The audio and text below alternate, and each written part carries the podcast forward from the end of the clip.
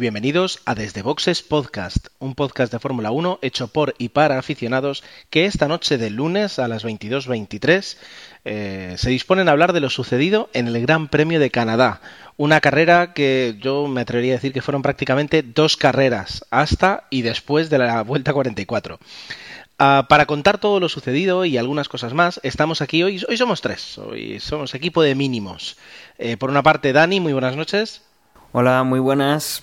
Por otra parte, Manuel, muy buenas noches. Hola, ¿qué tal chicos? ¿Cómo estamos? Y por último, pues eh, el, que, el que aquí os habla. Así que tenemos, bueno, toda una carrera que comentar y, y no de las aburridas. Yo creo que aquí han pasado muchas cosas, así que vamos enseguida a por ella.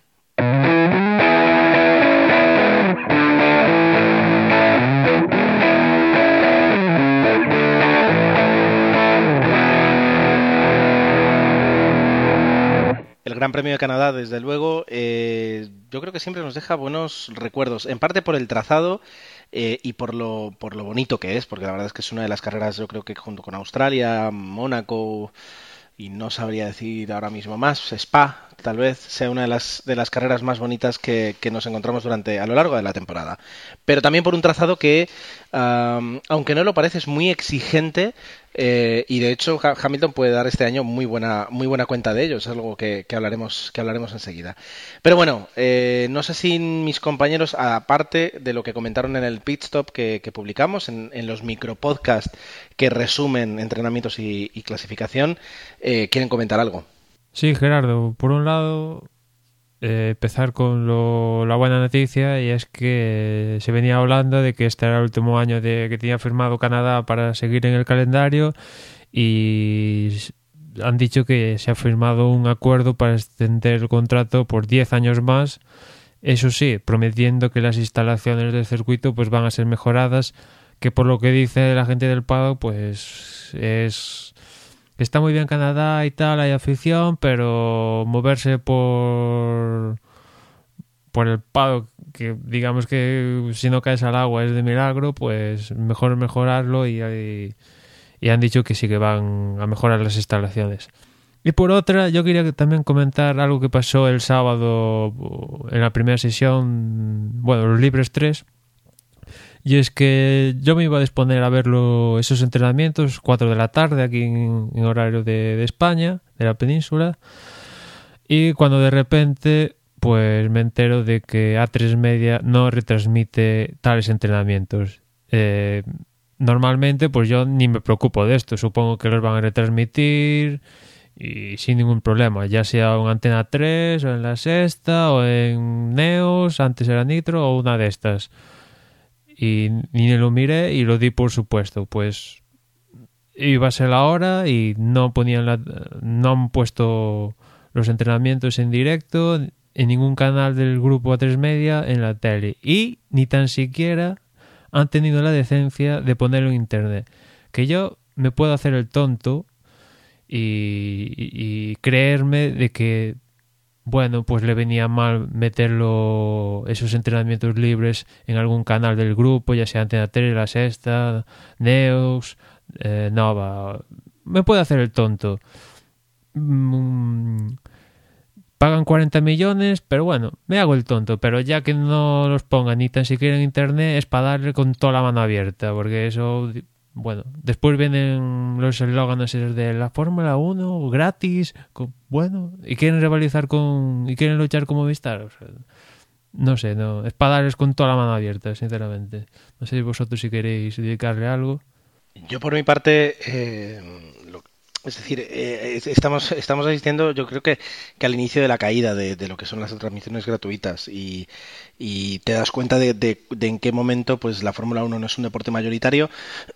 vale que los entrenamientos pues no, no es desde luego el momento más seguido de todo el fin de semana, pero uh, justamente lo que tú decías, es decir, eh, no puedes vanagloriarte de damos la Fórmula 1 en abierto cuando luego suceden estas cosas y la, la consecuencia clara es eso, es decir, te, das cuenta de que mm, en este caso Movistar Televisión, es decir, la gente paga, paga una cantidad al mes, cierto, pero jamás eh, se encontrarán en este escenario. Para los que pues ven las carreras el domingo y punto, pues esto puede ser algo poco importante, ¿no? Tal vez sí. Pero para los, los que somos muy aficionados de Fórmula 1 y que de vez en cuando sí vemos los, los entrenamientos, o siempre, como, como es casi tu caso, eh, pues no puedes hacer eso. En, en, la cuenta de Twitter de Lobato decía, ¿no? Esto ha sido una decisión que, que entended que se escapa de nuestra voluntad y como entenderéis, como entenderéis estamos tan enfadados como vosotros. Bien, pero mmm, lo que no puedes hacer es atribuirte todos los méritos y cuando llega algo así, pues de desechar parte de la culpa, es decir, eh, di algo más. No puedes decir simplemente no, esto, no sé, es decir, tienes que dar un poco más la cara. No, no basta con decir que tú también estás enfadado, evidentemente. Entiendo que sí, pero algo más hace falta. Solo faltaría que no estuviera enfadado, vamos. bueno. Solo faltaría. O sea, por Y- supuesto. Y además es que, no sé si lo habéis notado vosotros, pero desde que fue a negro Nitro, lo que es el post, digamos, carrera con las entrevistas, no sé si es debido a eso, supongo que sí, lo han cortado. Aquí en Canadá lo, lo han man- mantenido porque por horario, digamos, le venía bien ahí, pues para enlazar con el informativo siguiente, ¿no? Pero ahora en los siguientes Gran Premios imagino que seguirán cortando algo que, por ejemplo, en la lucha Rosberg-Hamilton para ver esa dialéctica después de la clasificación, pues nos lo perdimos. Nos tenemos que enterar pues por blogs, por internet, por Twitter, etcétera. Y bueno, no sé si, si están, digamos, entre comillas, obligados a también esa parte de las ruedas de prensa y tal, retransmitirlas, pero vamos, es que no sé, es que teniendo internet, es que yo, como digo, me hago el tonto y vale, no lo pongas en la televisión, pero existiendo internet, ¿les cuesta poner la señal en internet? Si es Yo, pero piensa, Manuel, que si, si ni siquiera Lobato lo sabía, eh, eso fue un cambio de última hora de programación que hizo que no les diera. En cuanto a lo que les cuesta Internet, hombre, costar tiene que costar mucho porque el ancho de banda que te, que, que te, que te cuesta eh, el, el- el- el que decenas de miles de personas estén consumiendo vídeo, a ver, no digo que sea, que sea importante, pero es, es considerable, es, pa- es para, se puede pensar. Ahora, eh, yo creo que esto es más fruto, ya digo, de la improvisación y el decidir que, que no, que la, que la Fórmula 1 es, es secundaria, eh, más que, Gerardo, más que aún... ¿Eh? Perdona que te corte, si me dijeras que es una televisión local, vale, pero es que estamos hablando de A3 Media, que ellos se jactan de que son el grupo audiovisual líder en España. O sea, Ah, no ya. puedes... A veces los, grupos líderes a veces también cometen, sus cosas. Yo solo digo que para mí es un, es un tema de, improvisación. No, les excuso, simplemente digo que entiendo que por eso no lo ofrecieron por internet y que tendrían que plantearse, como tú dices, pues eh, decir, pues mira, no vamos a poner los entrenamientos, no los vamos a poner, pero los tenéis aquí en internet. Y yo creo que la gente que más, eh, aficionada es no tendría problemas en verlos siempre por internet. Yo, yo así, así muy rápido, yo creo que simplemente es un, una mala decisión, una más, del grupo A3 Media, que últimamente, en referente a deportes, está teniendo unas cuantas y que, que bueno, pues eh, incluso si su presentador, digamos, estrella, eh, pues ha protestado y el año que viene no va a seguir en Fórmula 1, por lo que, por lo que daba a entender, eh, será el mosqueo, será por, por algo, ¿no? O sea, son decisiones que están tomando y que en este caso, pues Emanuel no ha podido ver los entrenamientos de Fórmula 1 que él normalmente ve porque pues el grupo no ha decidido que no, no los iba a echar por una razón que no han explicado, porque en otras ocasiones sí, sí que lo han explicado. Por ejemplo, no hace mucho eh, dejaron de emitir un partido de, de segunda división eh, porque dijeron que como en el canal Madrid, que era Antena 3, eh, tenían tenis, no querían que el fútbol pues les estropeara la audiencia en el tenis y, no emitieron el fútbol, por ejemplo. Y cosas de esas, bueno, son las que al final pues hacen que el modelo se vaya hacia una televisión de pago mm, por costes y por, y por tonterías de este estilo y que bueno, pues ahora tienen a un presentador furioso, no sé si a más gente como, como Emanuel, que no han podido ver una, una sesión que les interesaba ver eh, con, bueno, pues de, mala leche y, bueno, pues e- ellos sabrán lo que se hacen. Ellos ya han pagado los 40 millones que, tenían que pagar Y si quieren rentabilizarlos, bien. Y si quieren rentabilizarlos de esta manera, mm, toreando un poco al respetable, pues que lo sigan toreando. Veremos cómo acaba la cosa. Bueno, en todo caso, en esos entrenamientos que yo, por ejemplo, me perdí, lo más interesante, lo más destacado fue que, por, un lado, Esteban Gutiérrez tuvo un accidente que le provocó bastantes daños al monoplaza. De hecho, bueno, tuvieron que cambiar el monocasco del monoplaza y eso al final provocó que no saliera la clasificación y que incluso tuviera que empezar la carrera desde, desde el pit lane, ¿no? Y en cuanto al mejor tiempo de la sesión, pues lo marcó Hamilton, seguido de Massa, que ahí se empezaban a ver los Williams, que ahí Massa segundo mostraba que podía decir algo. Y después de Massa, pues Rosberg, Alonso, Ricciardo, Raikkonen, etcétera, etcétera. Y ya, si os parece, nos vamos a, nos metemos en faena con la clasificación. Como decía, Esteban Gutiérrez no, no salía por pues, lo que le pasó en los libres 3 y se quedaron en esta Q1 pues Marcus Ericsson que al final de la Q1 pues también tuvo un accidente y que provocó una, una bandera roja falta de 20 segundos una cosa así. También se quedó aquí Kamui Kobayashi eh, Jus Bianchi Chilton y también Pastor Maldonado que tuvo que dejar el monoplaza aparcado en la tercera curva y que eso le provocó una reprimenda porque no dejó puesto el volante puesto en el monoplaza y bueno, esos fueron los, los eliminados en la Q1. En la Q2 pues se quedó sutil, que bueno, es de las pocas ocasiones que ha pasado la Q2. Algún día tendremos que hablar de la situación de Sauber porque actualmente son el peor equipo de, de la Fórmula 1, al menos en cuanto al Mundial de, de Constructores.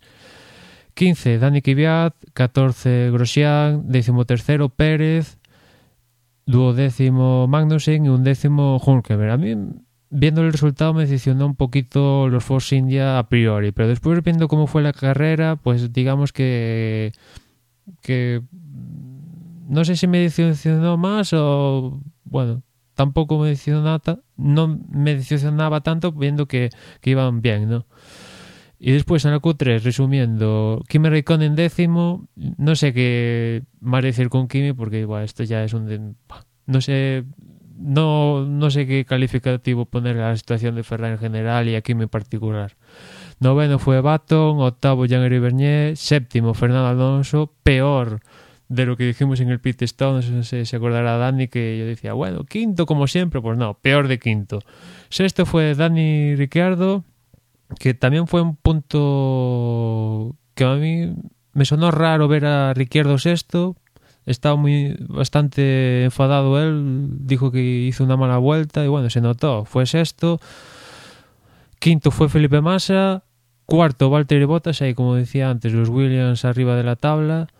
Tercero fue Sebastian Vettel, que parecía que recuperaba sensaciones y un poco ver el, lo que pasaba con cuanto a la pole, si era para Hamilton Rosberg, pues Rosberg conseguía batir por primera vez en el fin de semana a Hamilton con la pole en terreno Hamilton y bueno, ahí Rosberg que limaba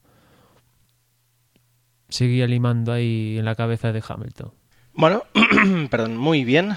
Pues eh, con, con, todo eso, con la clasificación que, que, pudimos disfrutar el sábado por la tarde, no hemos hablado nada del, del, horario, pero a mí la verdad es que se me hizo un poco, se me hace un poco raro y, nunca lo había sufrido como, como sufrido. Nunca, me había pasado como, como ayer, pero el, el, que la carrera acabara tan tarde, no sé, no, no, no, no me sentó bien, me dio, es decir, uno acostumbrado a que ve la carrera y luego tiene todo el domingo. Y aquí uno vio la carrera y ya tenía que, que no ir a dormir, pero prácticamente el fin de semana había acabado. Psicológicamente yo creo que fue peor eso. Pues eh, con eso nos plantamos el, el, domingo por la tarde, donde, bueno, pues eh, empezamos a ver una carrera que, como yo decía al principio, creo que podemos dividir en dos partes totalmente marcadas desde el inicio hasta la vuelta 43-44, que bueno, que es una, un gran premio al uso, tal y como nos tiene acostumbrados Mercedes esta temporada, y un segundo gran premio que no tuvo nada que ver cuando de repente cambias las reglas y vemos una carrera muchísimo más trepidante y entretenida hasta la vuelta 70. Pero antes de, de de mm, entrar a valorar lo que sucedió, el porqué, ventajas, etcétera, etcétera, vamos a dejar que Dani nos haga su, su fantástica crónica de carrera. Bueno, pues como, quien, como bien dices, eh, Gerardo, tuvimos una carrera en, dos tandas, por decirlo así. Eh, empezamos bastante flojo, puesto que ya en las primeras de cambio eh, salía Rosberg peleando ya con, con su compañero de equipo, con Lewis Hamilton. Y en las primeras curvas, pues ya veíamos que entraba demasiado fuerte el inglés cosa que hacía cometís un pequeño fallo, cosa que aprovechaba en su caso pues Sebastián Vettel para colocarse segundo, pero de aquí ya no teníamos nada más, puesto que por la zona trasera eh, Max Chilton y Jules Bianchi, bueno, pues eh, tenían una enganchada, el coche de Max Chilton eh, derrapaba además en creo que era la cuarta curva o la tercera cuarta curva y se llevaba no era un golpe muy aparatoso, sino que eh, bueno, pues eh, se le deslizaba el coche, chocaba con, la parte trasera del coche de Jules Bianchi, que, sí que quedaba totalmente destrozado, que se iba contra, contra las protecciones del circuito, muy pegadas a, la pista en el tramo en el que se salieron, y ya teníamos coche de seguridad. Eh, con lo cual, sí. Perdona que te corte, añadir una cosa de Marusha y es que el viernes, si no me mal, le pusieron una multa de 250 euros porque cazaron a miembros del equipo fumando dentro de, del box. Yo, eh, aparte lo dijo en un tweet, yo los hubiera excluido del Gran Premio, que viendo el resultado final casi les hubiera compensado porque todo lo, el dinero que han ganado con los puntos de Mónaco casi es lo que van a tener que pagar con los destrozos que, provocó Chilton en tanto en su coche como el, como el de Bianchi. Pero lo de que cazaron a varios miembros del equipo fumando en el box, yo para mí es para que excluirlos del Gran Premio, porque eso, vamos, después nos echamos las manos a la cabeza cuando ocurren cosas malas. Sí, sí, desde luego el, el box es un lugar de trabajo y por, bueno, por, por lo menos en España, no sé, no sé en Canadá, por reglas no se, no se debería poder pero bueno, recordemos que el box es mm, pues a efectos como si fuese una gasolinera, o sea, tenemos eh, combustible cerca y material inflamable y aunque bueno, están todos muy preparados, no es el sitio más indicado, ¿no? Pero bueno, como, como bien dice Manuel, eh, les habría venido mejor no haber participado, puesto que, como decía, bueno, pues eh, destrozaban el coche de Jules Bianchi, el de Max Chilton, bueno, no, no era tal tanta demolición lo que, lo que provocó, pero, pero sí que había un buen, un buen percance y teníamos pues ya las primeras siete vueltas con el coche de seguridad. La verdad es que los comisarios del equipo de, del, del, circuito de Canadá trabajaron bastante bien, pero, pero era un accidente bastante, bastante importante. Tuvieron que echar el, la sepiolita, si no recuerdo mal cómo, cómo se llama, ese polvo eh, que echan como si fuese serrín, pero que es un polvo que entre comillas, no debería deslizar tanto y debería ser bastante más absorbente. Y veíamos durante un rato, bueno, pues que, la, había una mancha de aceite, la tenían que, dejar secar un poquito y que a partir de la octava vuelta, pues se lanzan los coches de nuevo a, correr. bueno, pues eh, no veíamos mucha mucha novedad con respecto a cualquier otra carrera de este, de este año. Rosberg tiraba fuerte eh, se ponía en segunda posición su compañero de equipo Lewis Hamilton. Y, Vettel, bueno, pues perdía esa segunda posición que había ganado un poco gracias a la primera pelea inicial que tenían estos dos pilotos. A partir de ahí, bueno, pues eh, cambios de ruedas que, que, no, han, no han importado demasiado a lo que ha sido pues esa primera mitad de la, de la carrera. Eh, tanto Rosberg como, Hamilton seguían pues eh, en su lucha, apretándose el uno al otro, haciendo bueno, una, un ritmo de carrera bastante elevado y que ya lo dijimos en, en, creo que fue en el pit stop que este era un circuito muy corto con creo que la vuelta las últimas quedaron en 1.18 1.19 cada vuelta y que podríamos ver mucho mucho tema con los doblados y que se podría pues ver cierta diferencia con, con las posiciones por detrás de, de los dos eh, pilotos que estaban marcando pues la, la, diferencia ¿no? con esos motores Mercedes y que, que, bueno todo habría sido así si no fuese pues porque porque llegó la, la mecánica llegan las mecánicas los problemas que tanto hablamos de ellos durante durante el año pasado diciendo que con, estos nuevos motores eh, sería pues una, un punto importante la, la, fiabilidad de los motores y, y ha sido muy interesante puesto que además han afectado a los dos coches del equipo Mercedes. Han tenido, pues en, alrededor de, de la mitad de la carrera, tanto Hamilton como, como Nico Rosberg, problemas a nivel de propulsión, a nivel de, eh, de que perdían, pues eh, si los perseguidores estaban haciendo 1.18, no, pero 1.19, 1.20 más o menos por, por vuelta, eh, tanto Nico como, como Hamilton llegaron a hacer 1.23, 1.24 y, y gracias a que tenían ese colchón, pues eh, no, no perdieron posición, pero bueno, que, el, resto de coches que venían por detrás sí que pudieron alcanzarlos. Veíamos que poco a poco iban recuperando un poco pues el, un ritmo normal. No se ponían eh, por encima de, sus perseguidores, lo cual eh, conseguía pues que, estos siguieran alcanzándolos. La distancia que tenían en, alguna vuelta pues eh, se vio como algún coche de los que los perseguían ganaba 2-3 eh, segundos sin, sin, demasiado problema y, y veíamos pues que, que, tenían una doble lucha, eh, una lucha pues por mantener las primeras posiciones y una lucha ya entre, entre los dos pilotos para ver quién, quién se ponía primero y quién se ponía segundo. En esta lucha vimos un par de, de intentos por parte de Lewis Hamilton, vimos uno llegando a la, a la línea de meta, la chicane de, de meta, en el que Rosberg entraba muy, muy, muy apurado de, de, frenada, hizo un plano en el neumático delantero y se, se vio bastante obligado a, la, a saltarse la chicane. La hizo completamente recto, sin, sin levantar el pie del acelerador. Y que, bueno, es una de las decisiones que luego tuvieron que tomar los comisarios en cuanto a si Rosberg se había aprovechado, que realmente sí, había un aprovechamiento, y si merecía una sanción por el hecho de no haber cedido eh, el tiempo que había ganado por saltarse la chica. Alrededor de tres décimas, decía más o menos que en esa vuelta podía haber sacado el piloto alemán.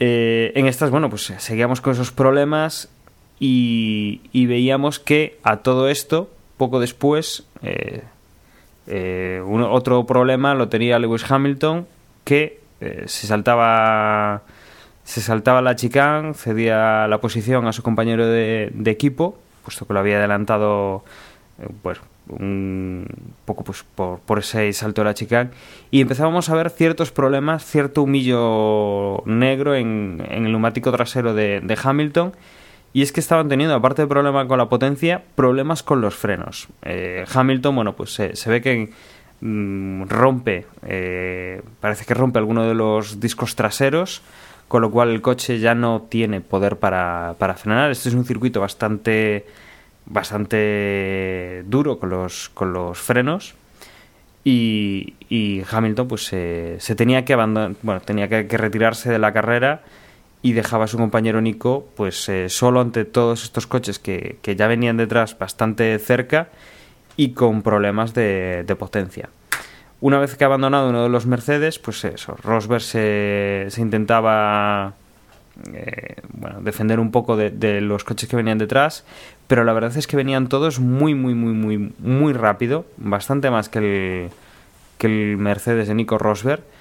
Y veíamos, bueno, pues teníamos a los Williams, teníamos a los dos Red Bull, teníamos a Sergio Pérez con, con el Force India, a Nico Hulkenberg, a Fernando Alonso. La verdad es que estaba muy abierto el, el final de la carrera y que finalmente, bueno, pues quien, quien, conseguía adelantar a Nico Rosberg era Dani Ricciardo, que había dado también cuenta de, de su compañero de equipo. Eh, Sergio Pérez mm, y ya iba con, con, ciertos problemas después de haber ido toda la carrera en tercera posición, más o menos, en, las últimas vueltas se veía ya con un problema de neumáticos, un problema de, de frenos y, y, bueno, lo iban adelantando poco a poco.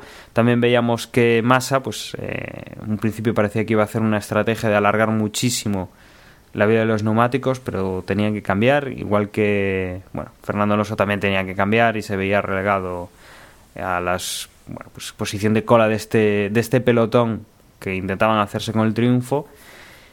Y, finalmente, bueno, pues eh, el Red Bull de, de Ricciardo alcanzaba al, al Renault de Rico, al Mercedes de Nico Rosberg, no podía hacer nada, lo inteligente era sumar puntos y no pelear por una victoria que, podía quedarse en victoria o en, o en abandono con, relativa facilidad.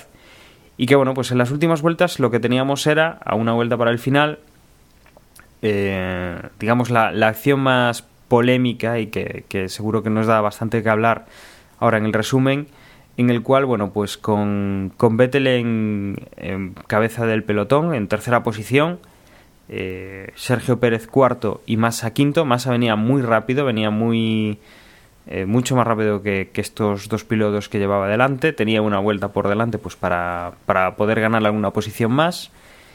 Y bueno, pues Sergio Pérez, por lo que podemos ver en los vídeos y analizando en varias fotografías, bueno, pues se, se separó un poquito de la trazada a la hora de frenar, frena antes de tiempo. Como decía, bueno, tenía ya problema con los neumáticos y con los, y con los frenos.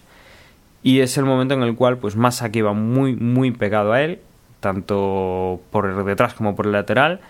Eh, choca contra la rueda trasera del, Force India, eh, le da un golpe, lo manda contra las protecciones, Massa sale también sin control, hace la, la primera chicane, según se pasa la línea de meta, le hace recta, está a punto de llevarse a Vettel y con, con ese golpe, bueno, pues acaba la carrera con coche de seguridad.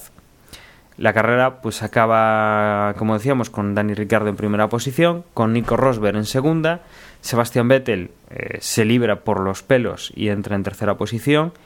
Y en este, en este problema, en este golpe, pues no sabemos cómo, no, no se vio demasiado, la realización obviamente se, se quedaba con el accidente y, y, que venían detrás pues eh, Nico Hulkenberg y Fernando Alonso, pues parece ser que Baton eh, los adelanta, en, en, este en este caos, pues los coge un poco por sorpresa o, ahí hubo algo que no pudimos ver, que se ponía pues Baton en cuarta posición, Nico Hulkenberg mantenía en quinto, eh, Fernando Alonso eh, llegaba en sexta posición, Valtteri Bottas que había hecho pues una carrera más o menos buena, pero que bueno, que la, el desgaste y sobre todo bueno pues otros rivales que venían bastante más fuertes lo dejaban en séptima posición. Bernier en octava posición y luego entraba Kevin Magnussen en novena y Kimi Raikkonen en décima posición. Bien, pues eh, enhorabuena Dani, porque la verdad es que lo que todo lo que sucedió en, en a partir de esa vuelta pues fue bastante eh, trepidante y, y con, con, las pausas de publicidad que vimos pues eh, nos perdimos algunas cosas y realmente sucedían a mucha velocidad. Yo creo que lo has, lo has planteado bastante, bastante, bastante bien. A ver, cosas que comentar de la carrera. En este caso es eh, ver que, como decía Antonio Lobato en televisión, pues que, que, hasta Mercedes puede tener problemas, hasta el Mercedes en Mercedes se pueden equivocar. Yo creo realmente que es, es un tema de configuración de la unidad de potencia, no, no creo que sea ni un defecto ni un, ni un punto débil, pero bueno, eh, a la vista está que de repente en el mismo momento los dos coches empiezan a tener el mismo problema, cosa confirmada a Rosberg por su, por su ingeniero. Y por otra parte, eh, a Hamilton, hacía, yo creo que hacía mucho tiempo que no veíamos a Hamilton, voy a decir equivocarse, porque realmente, eh, por lo que parece, el problema que tuvo con los frenos fue por, por estar tantas vueltas detrás de, de Rosberg sin ventilar bien el, el, coche, los frenos y, el motor. Así que mmm, yo resalto eso, es decir, que, vimos un fallo de Mercedes y lo triste de, alguna forma es que gracias al fallo de Mercedes tuvimos una carrera mucho más, mucho más trepidante. Aparte de eso, voy a decir que mmm, me ha gustado mucho el desarrollo de los, de los Red Bull durante la carrera. Creo que ya son otra vez coches que si Mercedes se despista, como vimos, están ahí. Eh, Williams, eh, yo creo que podremos hablar luego de, de, de, podemos hacer un apartado para, para Massa y, y, Sergio Pérez. Sergio Pérez que además hasta que hasta que bueno te, termina en accidente su carrera eh, hace un gran premio fantástico y, con un con un esfuerzo técnico de mantener 35 vueltas unos neumáticos blandos que casi todos los equipos cambiaron en la vuelta 14 pues muy loable y no me voy a dejar pero lo hago, lo comento al final. Eh, patético Ferrari. Patético Ferrari. Sexto puesto de Fernando. Kimi entró, eh, si no voy mal, pues decimocuarto o, o similar. Eh, y con trompo incluido. Y, yo, como, como alonsista, lo que ya digo es no tendríamos que, o sea, no tendría que Fernando buscar un equipo para la temporada que viene. Quiero decir, ahora mismo creo que eh, Fernando tendría más posibilidades de ganar una carrera con Williams, que es donde se fue su compañero, que él en Ferrari. Bien, seguro. Es que a mí me hace gracia porque en el previo de la creo que no, sé si es carrera o clasificación, decía Margene bueno, le preguntaba a Lobato a Margene, bueno, ¿qué tal con las piezas y tal? Y decía Margene, bueno, es que algunas piezas no las hemos podido poner por el calor. Y le preguntaba a Lobato, pero entonces, eh, ¿qué demonios? O sea, ¿qué, es esto? Pero yo es que flipo. Que diga Marianne que no, es, no hemos podido poner algunas piedras por el calor después. ¿Y dónde va bien Ferrari? En los circuitos con curva rápida. Nos ha jodido. Pero ahí tenemos, ahí tenemos a Red Bull, que le da igual si hay curva rápida, si hay un circuito con una recta de un kilómetro 200 como aquí en Canadá y no tienen velocidad punta.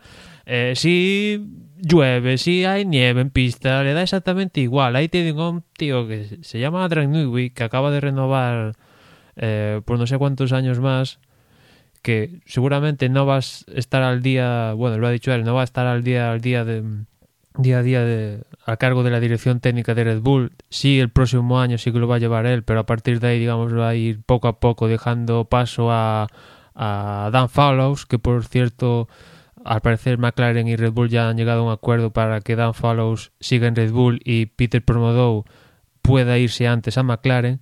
Bueno, pues ahí tienen a Adrian Newey que hace su trabajo en una época como es esta, donde hay pocas cosas, digamos, que le afectan a él aerodinámicas, pero ahí sigue su trabajo con Renault, que la semana pasada Marco se estaba cagando en todo la madre de Renault, pues los mismos le han dado con toda la mano abierta a Ferrari, que sigue diciendo que por el calor, que mejor en curva rápida. No, señores, aquí hay 19 carreras, cada una con sus curvas, sus rectas y sus contrarrectas. Y aquí puede nevar, puede llover y puede hacer un sol del carajo. Y aquí hay que rendir las 19, las 19 carreras. No puede ser que por hoy caga un calor, pues el coche no pueda poner, X, X piezas. Pero esto que es que parece la escudería de los siripitifláuticos. ¿Pero qué me estás contando? Que esto es Ferrari, no, no son cualquieras.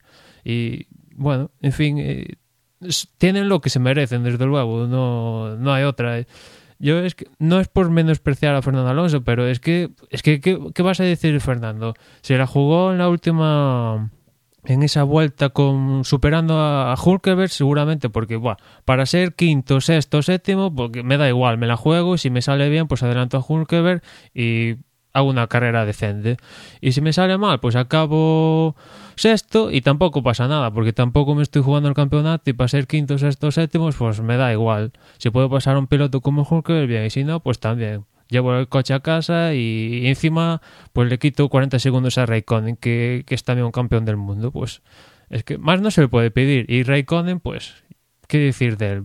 es que, no sé, este chico tiene que espabilar o, ¿qué quieres? Por mucho que sea Raikkonen y que nos dé juego, nos den juego sus, sus pocas palabras en prensa, pues si no rindes, pues oye, pues para casa. Es que hay pilotos ahí rindiendo, por ejemplo. Sabéis que a mí me encanta Nico Hulkenberg y ha hecho una carrera otra vez decente ahí, quinto puesto, luchando con un Force India que tiene sus cosas buenas, sus cosas malas, pero es regular como el solo. Después está Sergio Pérez, que le está dando, si no llega a ser por el incidente con Massa, pues estaba ahí rozando el podio, ya juntando al podio de que luego en Bahrein, buenas carreras. Ya en Cataluña creo que quedó por delante de, de Hulkeberg. O sea, es un piloto también que le está dando para el pelo también un poquito a McLaren con eso de que lo echaron. Pues ahí está Sergio Pérez también rindiendo bien, salvo el, caso del incidente. Pues ahí tienes pilotos para donde escoger. Si Raikkonen no funciona, por mucho que sea campeón del mundo, oye, a buscar otro. Eh, lo que tú decías, Gerardo, de que si Fernando tiene que buscar otro equipo, es que. Es que. ¿Dónde se va a ir? Es que, es que nadie puede asegurar que, que va a ir bien la semana pasada. Y para ir para irte para una escudería peor, pues casi que te quedas en la más mala. No sé, es, no sé, me, suena a la situación política de, aquí de España, que son todo el mal malo de los malos. Y para ir a otro malo, pues me quedo donde estoy porque vete tú a saber lo que va a pasar. Y con respecto a las capas altas de la, de la clasificación, por un lado Mercedes, yo destacaría dos casos. Por un lado, Hamilton apretó a Nico Rosberg y Rosberg cometió un error, que fue el de pasarse en la última chica del circuito.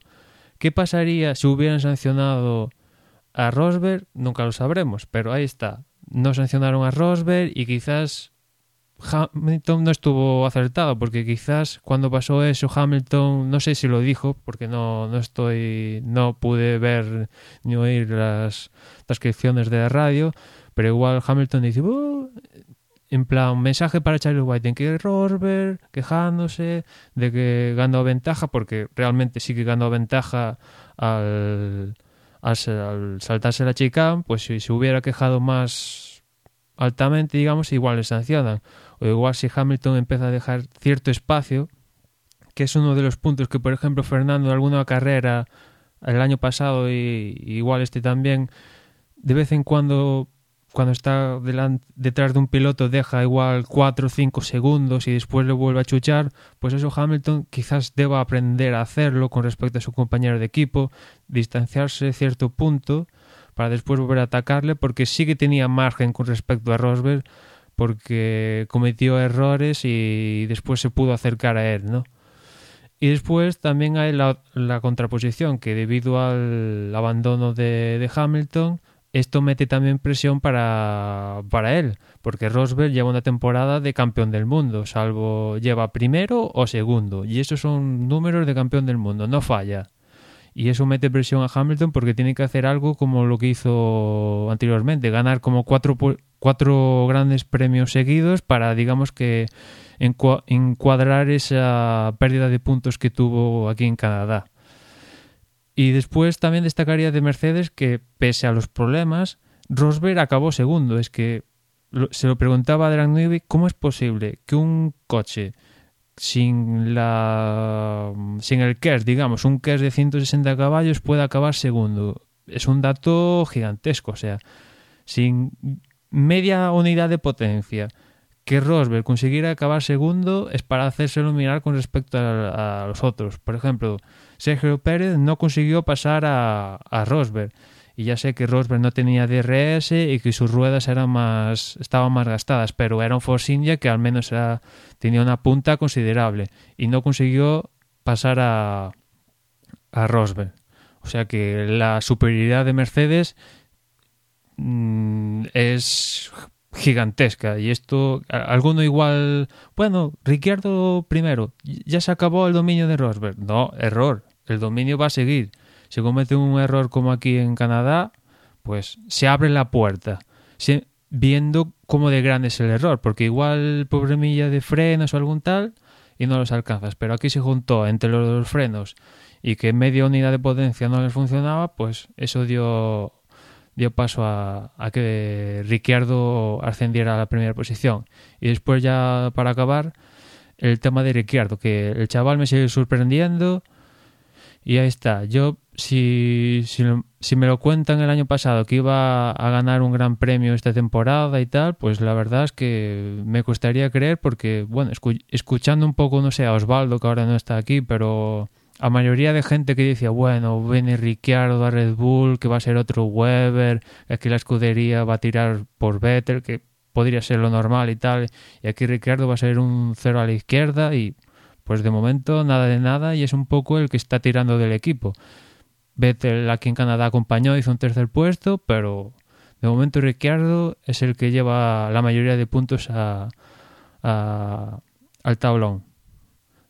Con lo cual, para mí me sigue sorprendiendo Ricciardo que está teniendo maneras de, no sé si decir campeón del mundo, pero ciertas maneras importantes.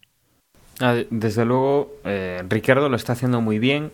Eh, yo creo que hay que, destacar que estando en un, gallinero con, un gallo tan grande como, es Vettel, bueno, pues que, le esté quitando los puntos y que vaya a conseguir, bueno, pues eh, en breve, con la diferencia de puntos que hay entre entre ambos y, y, lo que está haciendo uno y lo que está haciendo el otro, bueno, pues en un momento dado el equipo pues tendrá que apostar por uno de los dos y a mí cada vez me quedan menos dudas de que será para Ricciardo, aún además de todo lo que ha ocurrido con descalificaciones y, y la mala suerte que ha tenido en alguna carrera el pobre chaval, pero pero bueno, que lo, que lo está haciendo bastante bien y está demostrando que no es que no es Mark Webber y que está ahí pues por, por méritos propios.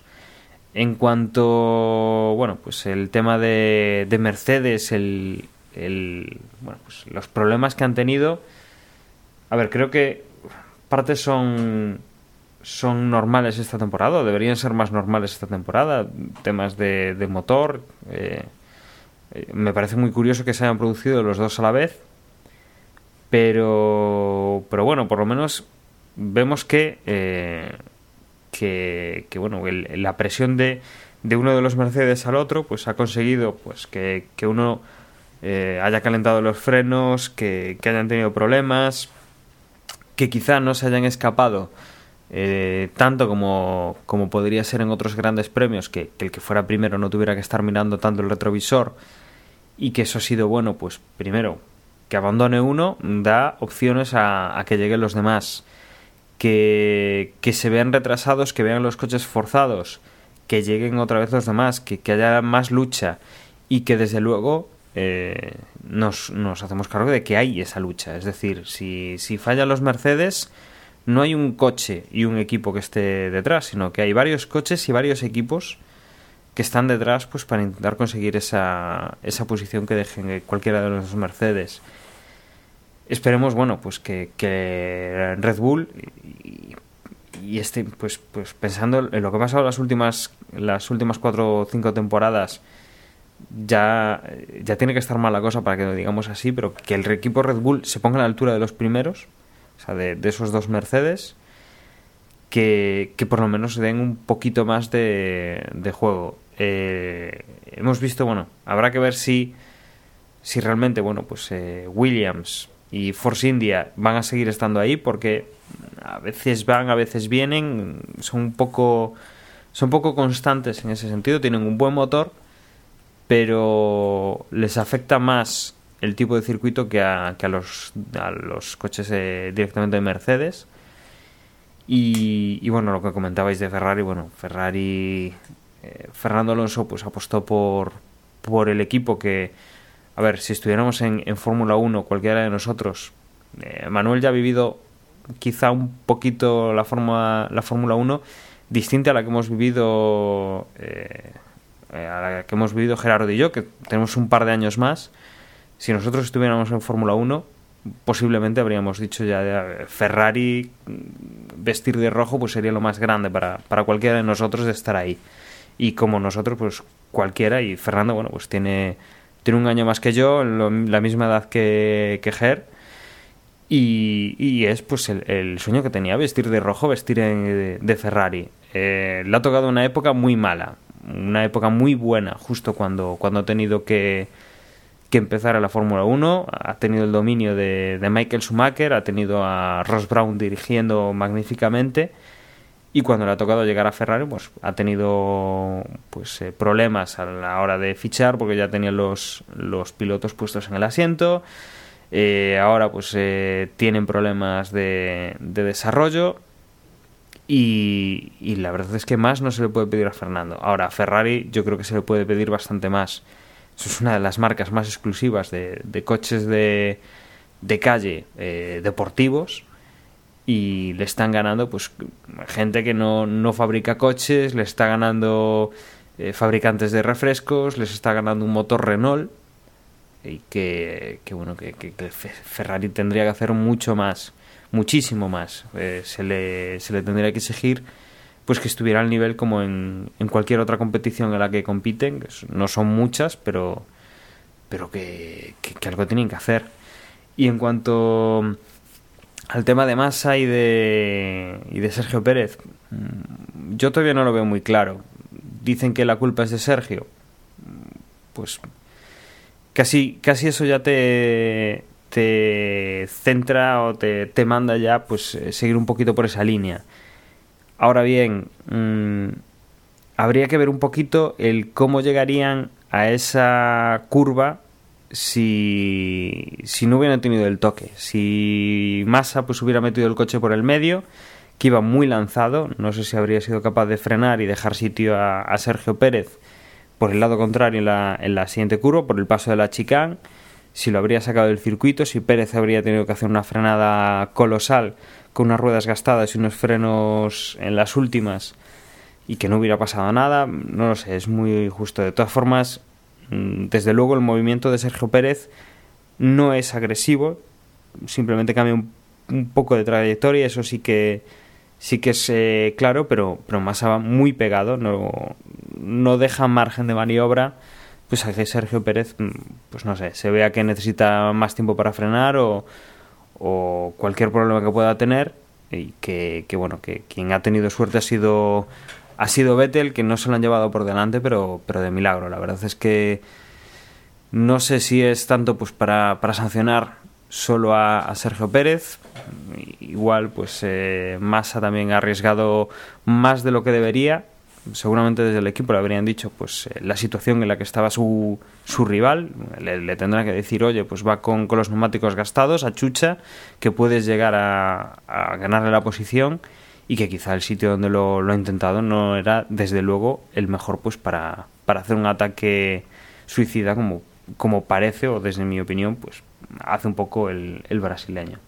al margen de que yo pienso que que la sanción a Sergio Pérez de cinco posiciones para la siguiente carrera está bien puesta. Por cierto, comentar que a Chilton ya han caído tres posiciones para Austria. Pues yo, yo creo que está bien puesta. Eh, supongo, y ya es mucho suponer, ponerse en la mente de masa, pero supongo que eh, Sergio Pérez tenía sus problemas, ya los neumáticos estaban gastados, tenía problemas de frenos, ¿no? Si no voy mal, y ya lo venía siguiendo unas cuantas vueltas detrás y suponía, yo supongo que, claro, Massa suponía que Sergio Pérez era, iba a ser imposible adelantar a, a, a Vettel, con lo cual no lo iba a intentar en ningún momento salvo que Vettel cometiera un error de eso de bulto. Y claro, en esa primera curva imagino que Massa, porque sí que tiene poder de freno, neumáticos más, más, más nuevos y tal, se iba a tirar porque se le estaba acabando el último suspiro que podía tener. Y, y justo se va a tirar y es cuando, digamos que Sergio Pérez, como, como comenta Dani, no es que, digamos, pega un balontazo y, zasca, no se desvía y ese desvío juntaba que frena más pronto que el resto es en mi, en mi opinión lo que provoca el accidente con, con Massa que seguramente en ese momento no aún no, no creo que hubiera ni frenado Massa de ahí todo el impacto este brutal y tal. Que como, como les comentaba Dani a Gerardo antes de empezar a grabar, que una imagen subjetiva de Vettel, de la parte de atrás del coche de Vettel, digamos que se ve un poquito más claro, pero sí que es posible, como comenta Dani, que tampoco es que esté ahí súper mega claro, aunque bueno, ahí está la división de los comisarios de posiciones. Yo sobre el accidente... Perdona, termina, termina. Perdona Gerardo y ya, ya te dejo a ti. Y después, al margen de esto, es hablar de, de masa. Que hubo un momento de la carrera, es que si llegas, si en vez de masa se pone otro piloto, por ejemplo, Alonso, esa carrera la acabaría ganando seguro, porque tenía un coche con unas características buenísimas y aparte con neumáticos más nuevos que los que tenía por delante. Y, y porque Bottas intentó adelantar a Hulkeberg y se pasó de frenada y eso provocó que Massa se los adelantara y se acercara al grupo de delante, que si no, Massa, yo creo seguro, no hubiera ni adelantado ni a Botas, que eh, tiene guasa porque Massa pidió por radio diciendo, oh, soy más rápido que Botas. ¿Qué pasa, Massa? ¿Ahora no te acuerdas de Malasia cuando Bottas decía, oh, voy más rápido de Massa, que me deja adelantar y no lo dejaste adelantar? Pues bueno, estas cosas un piloto se acuerda y seguramente Bottas diría, bueno, este me está pidiendo que la de delante, bueno, sí, le voy a hacer la 4.15 de, de, Malasia y que me adelante si puede. Y Massa, una vez más, vale que todo el accidente fue, de, fue provocado por Pérez y tal, pero una vez más ha perdido la ocasión de es que lo tenía huevo, no la victoria, pero al menos un podium. Pues mira, me has, me has, me has, eh, has puesto mis palabras en tu boca. Iba a decir eso, es decir, no, no podemos culparle al accidente. Yo he visto varias veces hoy repetido el vídeo. Al principio decía esto sí o masa. Pero así como lo he ido viendo me he dado cuenta de que no. De que ese pequeño movimiento de, de Sergio, así como estaban los coches, es suficiente para poder provocar el, el accidente. Entonces, diciendo, vale, muy bien, Sergio Pérez ha tenido la culpa, tampoco... Y, de hecho ha sido sancionado, pero bueno, tampoco es que me parezca un acto deliberado, sino bueno, pues un error comprensible de, por la presión, por el cansancio, llámalo como, como quieras. Pero lo que tú dices, es decir, lo que no es comprensible es lo que ha hecho Felipe durante todas esas vueltas, es aprovechando esas oportunidades.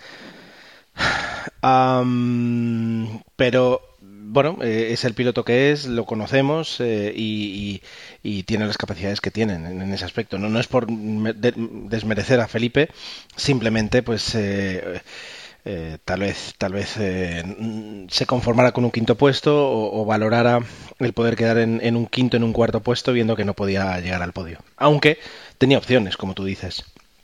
Pero bueno, más allá de ahí, yo creo que, los Williams pueden estar contentos con el desarrollo comparado con el año pasado. Decías hoy al principio del podcast que los Sauber están, están por los suelos y efectivamente sí. Yo creo que, a este paso no va a ser una escudería que, que vayamos a ver muchos años si no consigue un buen patrocinador. Y no creo que consiga un buen patrocinador con los resultados que está teniendo en ese, en ese aspecto. Pero ah, quería comentar además un, un tuit que fue un tuit creo de Sergio Pérez diciendo bueno pues que, que el hecho de que no le pasara nada pues que era un milagro. Gracias a Dios es un milagro algo así y yo siempre he pensado cuando pasaba esto lo dije hace muchos años cuando cuando mm, eh, Kubica tuvo tuvo aquel accidente que el monoplaza dio vueltas y estuvo arrastrando 200, met- 200 metros con cabeza abajo eh, que luego decían que como Kubica siempre pilotaba con, con una estampita de Juan Pablo II en el casco, etcétera, etcétera, etcétera.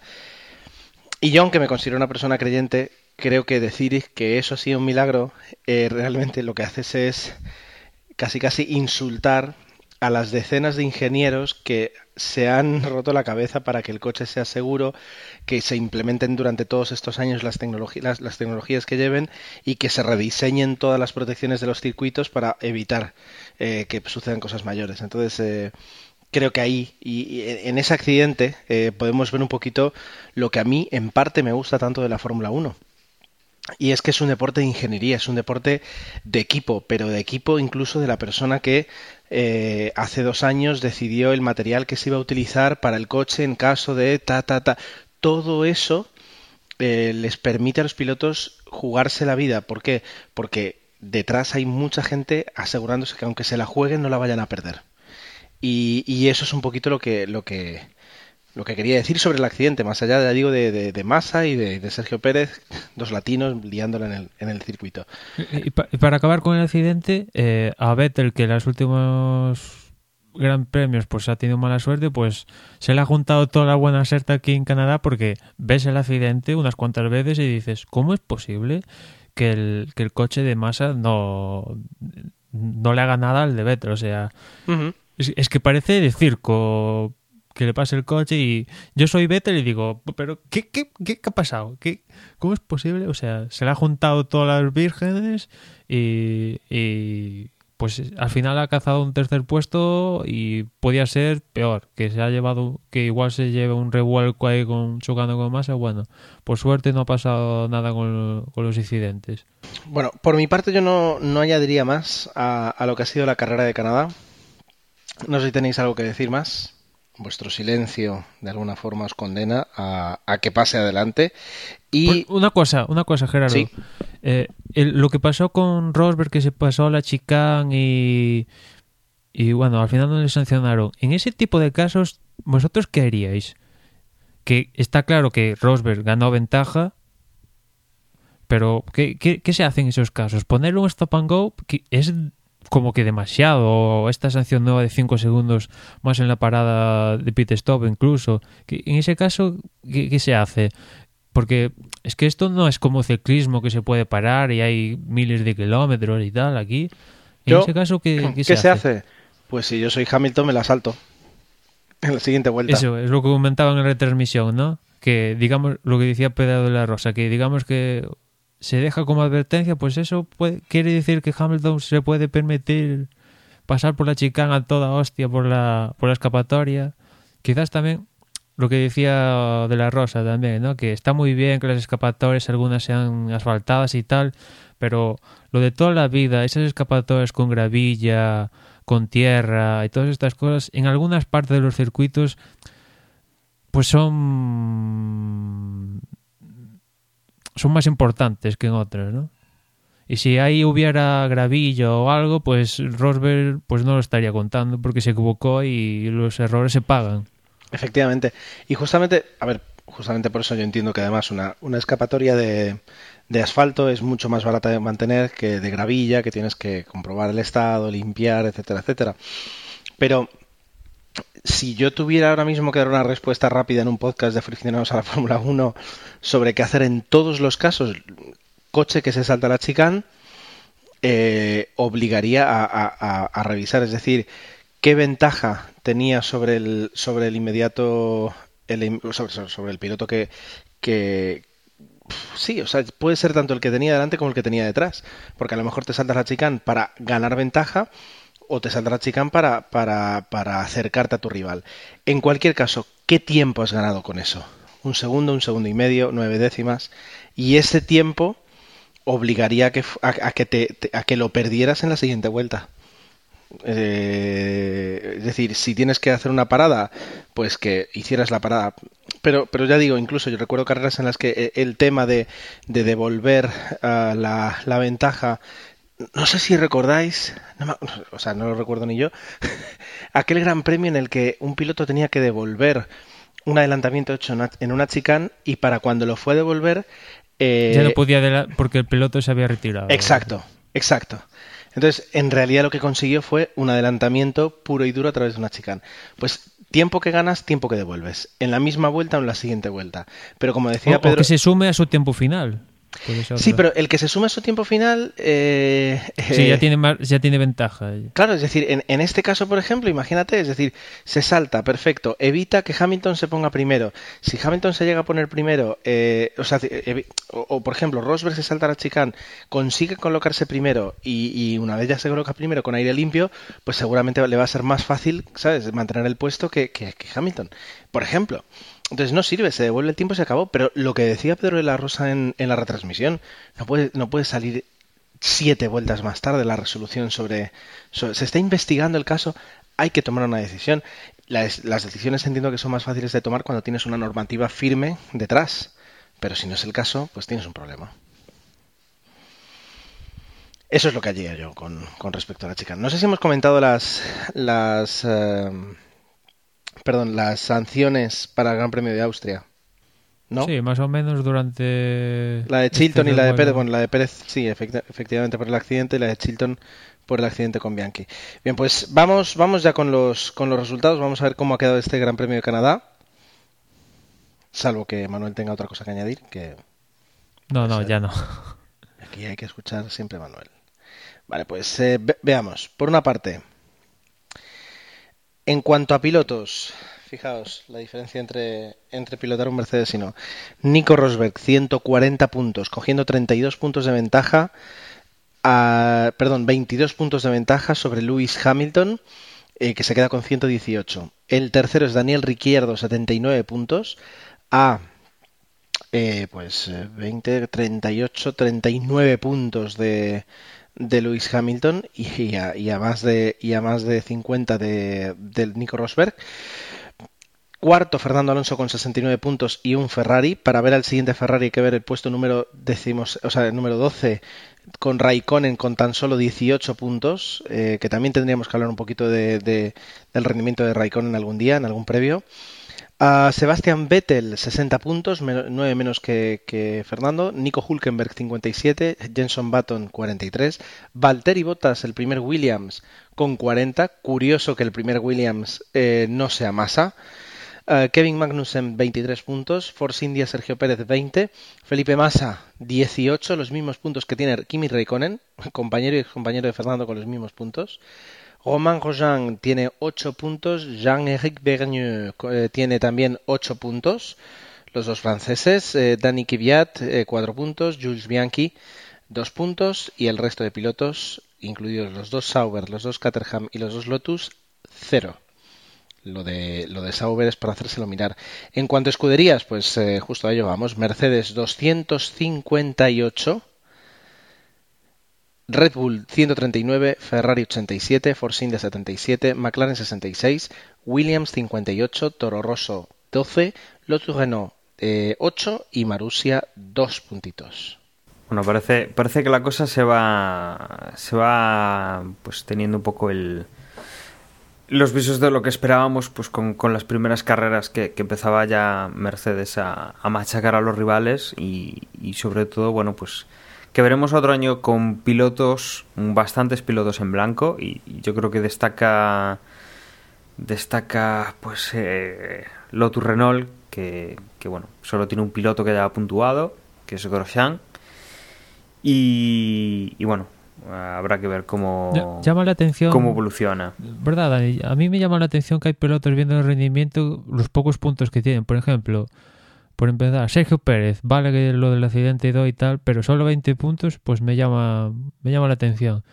Hasta te diría Massa, teniendo el coche que tiene y tal, pues que solo tenga 18 puntos, pues habla, no sé si negativamente, ¿no? De, cómo es la temporada, ¿no? Al contrario de Sergio Pérez, que solo que tenga 20 puntos y casi todos por el podio ese de, de Bahrein, pues me llama la atención, ¿no? Y, después en cuanto, y, en cuanto a... Y Massa, y Massa sobre todo pues por, el, por la diferencia con su, con su compañero de equipo, con Botas. Mm.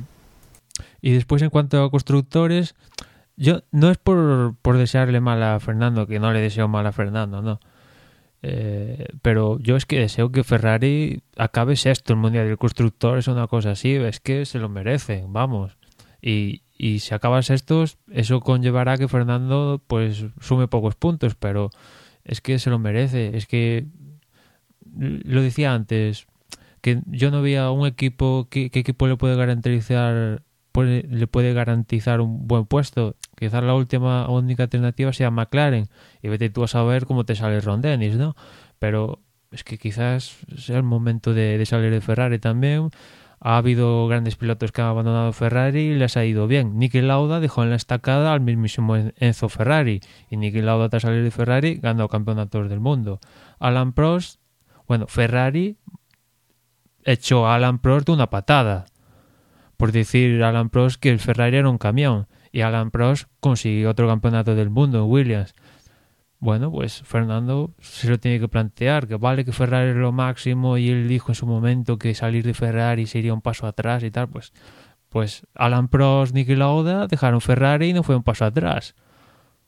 Pues hay que hacerse un mirar. Si no vas a estar tres años más siendo Ferrari, haciendo bolos con super deportivos ahí en eventos, está muy guay eso, pero después en la pista, ver cómo Massa te pasa, ver cómo el otro no puedes luchar, el toro roso te complica la vida, que hay Hamilton y sobre todo todos los días. Y sobre todo, eh, sobre todo, Emanuel, para mí, lo que, lo que me decepciona de esta escudería, de esta empresa, tal, es, a ver, todo el, todo el, la expectativa de Ferrari, tradición, deporte, lo llevamos en los gen, todo eso está bien, está bien.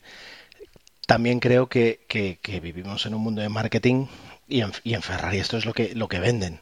Es decir, eh, tienen grandes deportivos, pero, pero no se les conoce como, como dominantes en otras categorías donde ellos participan, tipo GT2, etcétera, ¿no? es una escudería muy buena, ¿vale? Y lo que tiene también muy bueno es el marketing.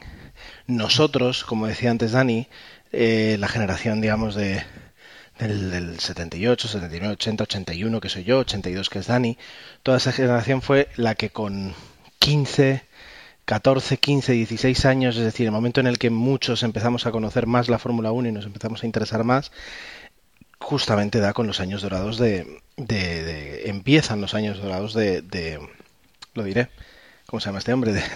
De, Michael Schumacher. Entonces, un combo en el que parecían imparables, ese F2004, bueno, el F2004 ya nos pilló ya con, con más edad, pero ese F2004 que parecía que no tenía rival, como ahora, es un poquito Red Bull. La generación, digamos, que ahora está viviendo la Fórmula 1, eh, pues ve en Vettel y en Red Bull lo que nosotros podíamos ver en Ferrari y en Schumacher. Entonces, ya no estamos hablando de que, de que hoy en día Fernando tenga un coche como el, el ¿qué voy a decir? Es decir, como el McLaren que tuvo en 2007, nunca me acuerdo de los nombres de los McLaren, el McLaren que tuvo en 2007 que, que le hizo llegar hasta el final. Incluso, es decir, el primer Ferrari que tuvo, el de 2010, tampoco recuerdo el nombre, eh, em, le permitió llegar hasta la última carrera con, esas posibilidades. O sea, ese, ese no es problema. Es decir, el que los coches salgan me mejor o peor o, o, no es el problema. El problema es que, se percibe una total falta de, no de voluntad, una falta de capacidad de sacar a la escudería del agujero donde se encuentra ahora. Es decir, eh, el hecho de que cambiaran a, a, Stefano Domenicali por Marco Mattiacci y que, y que dijeran que, es, que, fuera, que una de las cosas que tenían que hacer era acelerar el proceso de, de, evolución del coche y de que no haya tanta burocracia sobre las decisiones que se toman. Para que hayan tomado una decisión así y que parte del motivo sea ese, es decir, tiene que haber llegado a tal nivel eh, que por mucha tradición y por mucha tontería, es decir, eso no es no es la, desde luego no es la Fórmula 1 que vimos con, con Jan Todt y con Ross Brown. Quiero decir, eso no es.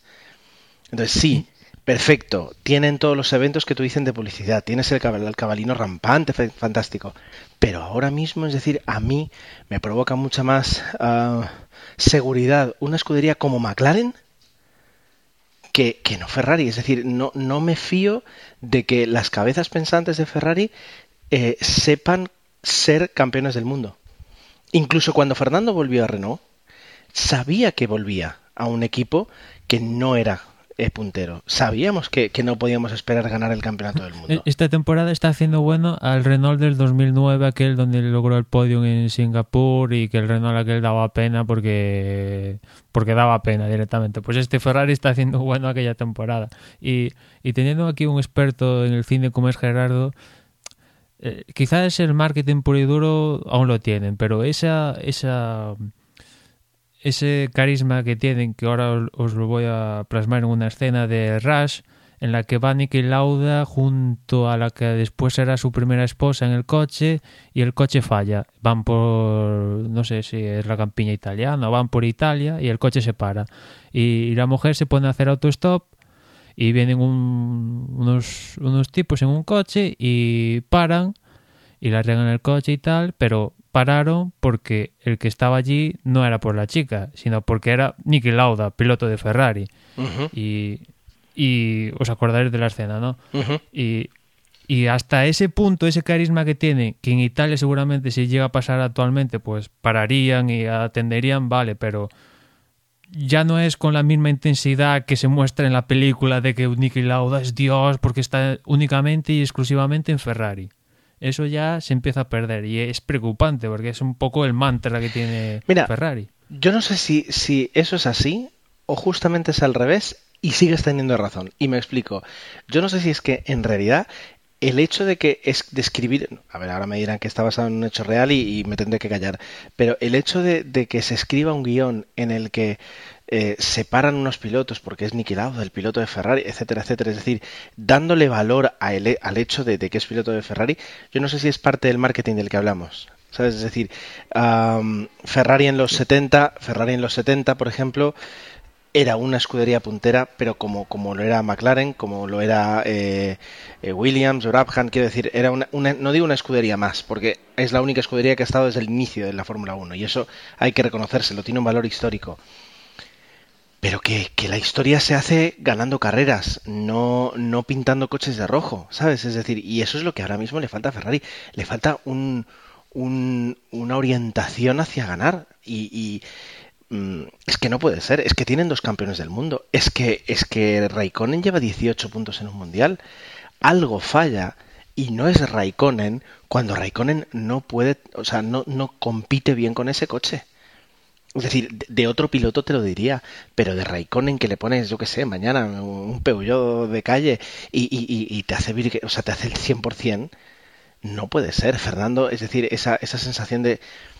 ¿Sabes? Es decir, sí, para los que somos alonsistas es el hecho de, no, mira, está haciendo, sacando el 110%. Sí, nos, que, ¿sabes? Vivimos con eso, nos encanta eso. Pero ¿cuándo fue la última vez que, que, que Fernando tenía un coche dominador? Es decir, que tenía un coche con el que no tenía que dar ese 110% para tener opciones de podio con Ferrari hace, o sea, no lo recuerdo, no sé si el F2012 en algún momento lo tuvo o nos tenemos que remontar al, al, al, al, coche de 2011, o sea, no tiene sentido ya. O sea, yo, yo estoy muy totalmente desencantado con Ferrari y, y no me transmite ahora mismo lo que me transmitía antes, desde luego, ni muchísimo menos. Y creo que es muy malo para su marketing. Y, quizás me contradigo que antes te decía que dónde va a ir Fernando y, y eh, antes a Dani le decía que quizás la única posibilidad es McLaren en Honda, pero ahora pensando, incluso casi lo mejor para tanto Ferrari como Fernando es que se separen, porque también la presión para Ferrari de tener un piloto como Fernando, que siempre que tú le das cuatro palos y él con esos cuatro palos te hace cerca del podio, pues también que se vaya a otra escudería también quizás es lo mejor para ambos, ¿no? Que Ferrari deja de tener esa presión de darle como sea un coche ganador a Fernando, a Fernando que solo gana día a día. Y también para Fernando pues es quitarse presión de pues vaya un coche que a otra escudería, nuevos mundos. Y bueno, quizás la única posibilidad es, es, de, la de McLaren. Y quizás la única oportunidad, la última oportunidad que tiene de, de trabajar con alguien que ha trabajado a su vez con Adrian Newey porque si ves la carrera de Fernando Alonso, ves que nunca ha trabajado con, alguien cercano con Newey, ¿no? Que quizás es el único que le falta trabajar con él y trabajar con Peter Promodo, que digamos que es como la, era la mano derecha de Adrian Newey, pues quizás es lo mejor, meterse con Honda, con este Promodo y, y con Ron Dennis incluido. Ya vete tú a saber. Peor que Ferrari aquí, no te va a ir peor en McLaren con Ron Dennis. Triste, tristemente es lo creo que lo, que invitan a pensar, lo que, lo que nos obligan a pensar a los que pensaba, a los que creíamos que, la alianza entre Fernando y Ferrari iba a ser muy fructífera. Ya no en campeonatos, ya, ya, no, sin, ya no es ni siquiera en, en, victorias, sino en, rendimiento. Y no lo ha sido. Cero. Eh, lo triste de, de todo esto será que el próximo Gran Premio en Austria, los primeros y segundos libres, Fernando hará primero en una sesión y seguramente comentar, bueno, Ferrari tiene buena pinta, pero será lo mismo de siempre. lo que volvió a pasar en, Canadá aquí, porque nosotros también en el pit stop dije, bueno, Ferrari tiene buena pinta, van bien, pero después ya veremos. Y al final, zasca, otra vez. Lo mismo de siempre, durante los últimos cinco años. Bueno, eh, hasta aquí yo creo que un poquito nuestras reflexiones alonsistas, que a los que no seáis nada fans de, Fernando tampoco os va, os va a hacer mucha, mucha falta escucharlas, pero bueno, sí que, sí que es curioso.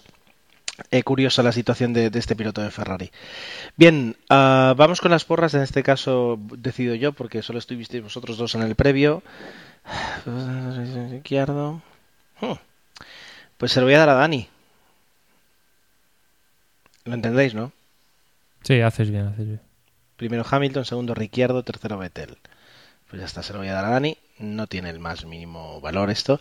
Lo que sí tiene es la porra de verdad que tenemos en el blog y que Dani nos comenta.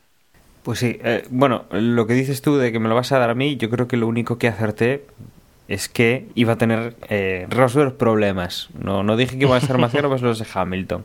Pero eso sí que lo dije, que Rosberg lo iba a quitar de ahí porque tenía problemas. Pero bueno, al, al grano, que es la, la porra eh, en la que participáis todos vosotros y que, bueno, pues esta semana hemos tenido en primera posición a Raistlin con 147 puntos, seguido de Graham of Tarkin 146, Cigenta con 139 puntos, los mismos que eh, Maguro BNC en quinta posición, 13 bicis con 138. Tonio Biciclo en sexta posición con 135.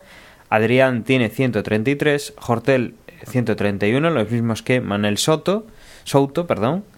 Y en décima posición, Dado 3 con 130 puntos. Esto en cuanto a la clasificación de la carrera.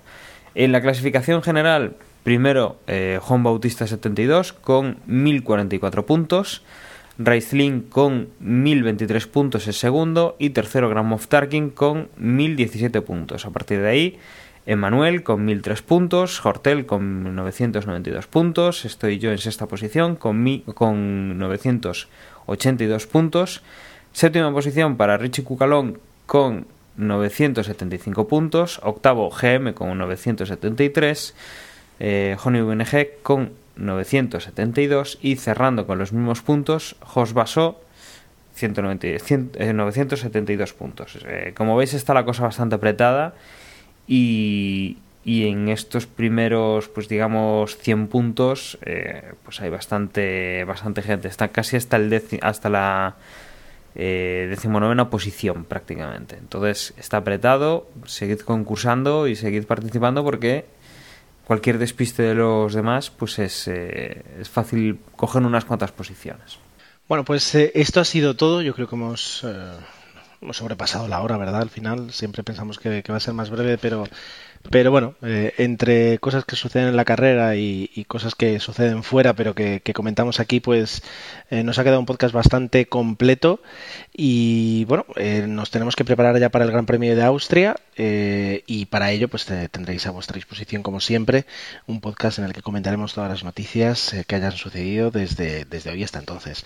Mientras tanto, eh, yo me voy a despedir, por supuesto, y os cito en todos los medios diferentes que podéis acceder para disfrutar del contenido de Desde Boxes o del contenido que retuiteamos, que también siempre es interesante. Por mi parte nada más, muchísimas gracias y hasta la próxima. Pues yo recuerdo parte de ese contenido que dice Gerardo donde nos podéis encontrar. Uno de ellos es Twitter. eh, La dirección es twitter.com barra desde boxes. El otro es Facebook, facebook.com barra desde boxes. También nos encontráis por Google Plus. Y bueno, y parte nada más. Nos escuchamos en la próxima carrera.